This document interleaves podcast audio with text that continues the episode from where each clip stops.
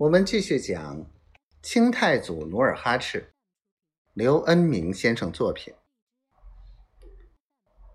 范文蔡沉思片刻，说道：“当年金太祖时，完颜希隐曾参考契丹汉字，造了女真文字。因为当时女真诸部熟悉契丹。”汉人的语言及生活，而今建州及白山黑水之女真多习蒙古字，所以以在下之见，当以蒙古文字写女真之语音，连属为句，因文以见义，可以。妙妙啊！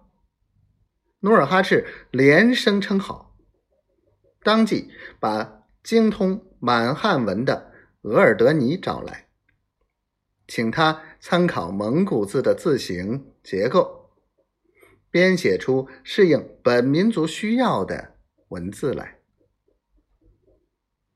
额尔德尼世居都英俄，姓那拉氏，他从小。聪明过人，精通蒙古文和汉文。他投奔建州后，跟随努尔哈赤征讨蒙古一些部族时，善用蒙古习俗、语言、文字，传宣诏令，招降纳士，贡献甚大。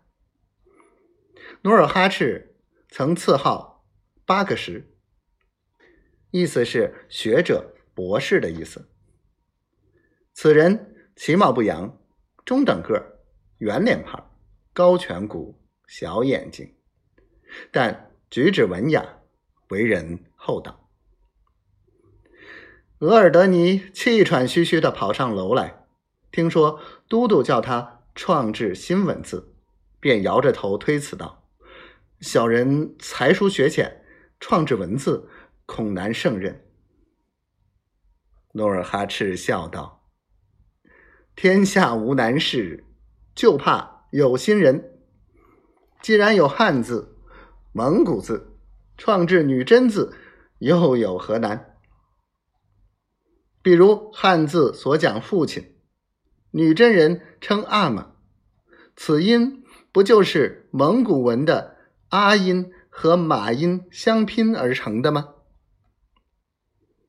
对对。坐在一旁的范文蔡深为努尔哈赤的聪明所倾倒，连连称赞，补充道：“只要参照蒙古文字母写女真语音，拼凑成句，不就是新的文字吗？”